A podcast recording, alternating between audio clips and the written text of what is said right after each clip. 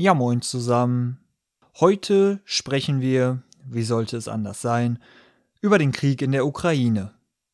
Allerdings anders als sonst. Eigentlich wollte ich nach meiner kurzen Pause mit neuen satirischen Beiträgen zurückkommen und sie zum Schmunzeln bringen. Die aktuelle Situation hat mich aber dazu veranlasst, einen ernsten Beitrag zu verfassen. Es hat sich bei dem Thema einfach nicht richtig angefühlt zu lachen, bei dem ganzen Leid, Tod und Schrecken. So möchte ich heute einfach ein paar Gedanken mit Ihnen teilen, kein vollumfängliches Bild zeichnen, vielleicht einige Denkanstöße geben oder einfach nur das Zeichen setzen, dass wir über den Krieg sprechen. Es ist Putins Krieg. Mit dieser Aussage von Olaf Scholz möchte ich beginnen, denn dieser Aussage stimme ich hundertprozentig zu. Es ist Putins Krieg, es sind Putins Interessen und es ist wichtig, immer wieder daran zu erinnern. Wladimir Putin hat sich dazu entschieden, den Weg der Diplomatie zu verlassen und jenen des Krieges einzuschlagen. Er und seine Schergen und nicht das russische Volk. Aber warum gibt es dann in Russland keine Großdemos gegen den Krieg wie in Deutschland, könnte man sich fragen. Die Antwort ist so einfach wie erschütternd, allerdings zweigeteilt. Erstens, wer in Russland die Linie des Herrschers verlässt, wird verhaftet, inhaftiert und zum Teil gefoltert. Wer in Russland auf die Straße geht, muss bereit sein, alles zu verlieren. Zweitens gibt es in Russland einen unfassbar mächtigen Propagandaapparat.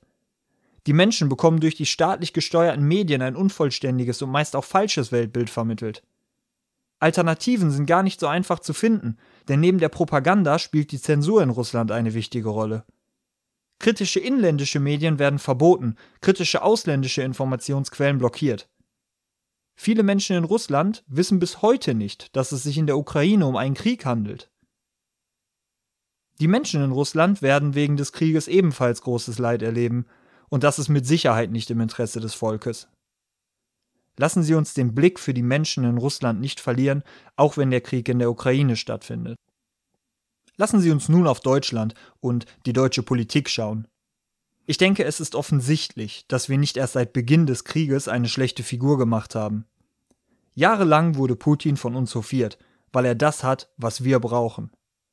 Um unseren Wohlstand zu sichern, haben wir im deutsch-russischen Verhältnis Menschenrechte und Artikel 1 unseres Grundgesetzes mit Füßen getreten, weil wir egoistisch sind.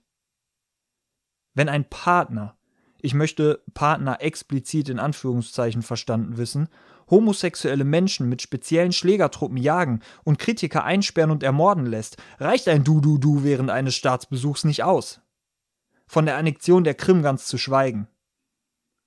Wirtschaftliche Interessen dürfen niemals über Menschenrechten stehen.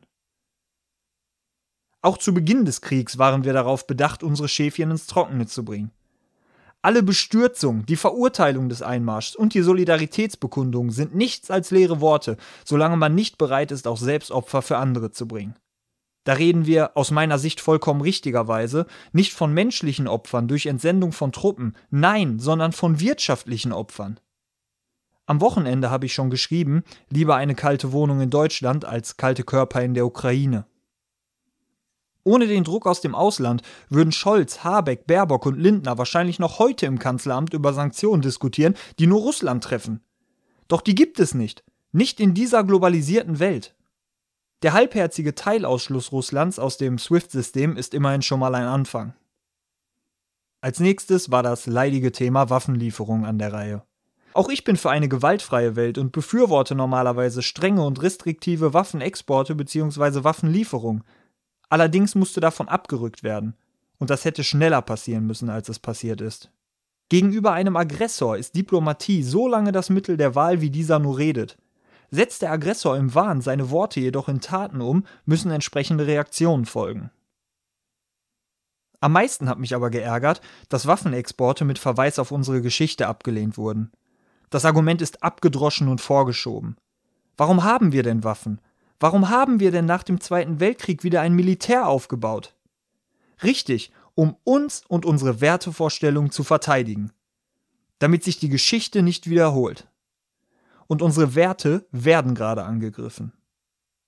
Hätte man gesagt, wir können nicht liefern, weil unsere Bundeswehr am Boden liegt, gut, das hätte ich gelten lassen. Man kann nur hoffen, dass die gelieferten Abwehrraketen nicht zu Silvesterknallern verkommen sind. Als nächstes beschäftigt mich die Sperrung von russischen TV-Sendern und Medien. Eben diese Sperre in Europa halte ich für äußerst problematisch. Mehr noch ist sie für mich absolut fatal und falsch. Ja, ich habe zu Beginn von der Propaganda der russischen Staatsmedien gesprochen und diese aufgrund der lückenhaften und falschen Berichterstattung als Gefahr dargestellt. Allerdings im Kontext des regulierten Medienangebots in Russland. In Deutschland haben wir jedoch die Möglichkeit, auf verschiedene Medien zuzugreifen aus allen politischen Richtungen, im Übrigen auch aus Extremrichtungen, privaten Medien, öffentlich-rechtlichen und eben aus Medien aus dem Ausland. Die ebenfalls diskutierten Warnhinweise unter Artikeln wären aus meiner Sicht eine bessere Alternative gewesen. Die Sperrung von ausländischen Medien widerspricht meinem Verständnis der Medien- und Pressefreiheit in Deutschland. Das Argument, man müsse Menschen vor Falschinformationen schützen, ist einleuchtend und auch ehrenhaft, zeigt allerdings nur unser Versagen im Bereich der Medienbildung. Ich für meinen Teil möchte auch auf diese Medien zugreifen, um mir selbst ein Bild vom Vorgehen Putins in Bezug auf Berichterstattung machen zu können. Mir hilft es dabei, Verständnis für die Menschen in Russland aufzubringen, die von der Propaganda geblendet werden und hinter dem Staatsapparat stehen. Gerade aktuell, während der Corona-Pandemie, haben wir erlebt, wie Querdenkende und Verschwörer versucht haben, und immer noch versuchen, ein Gespenst der Gleichschaltung und der Mediendiktatur zu erzeugen. Auch wenn die vorbezeichneten Gespenster Quatsch sind, ist die Sperrung der russischen Medien Wasser auf deren Mühlen. Zum Schluss noch ein weiteres Thema, welches mich besorgt, der Ausschluss russischer Sportlerinnen und Sportler von internationalen Wettkämpfen.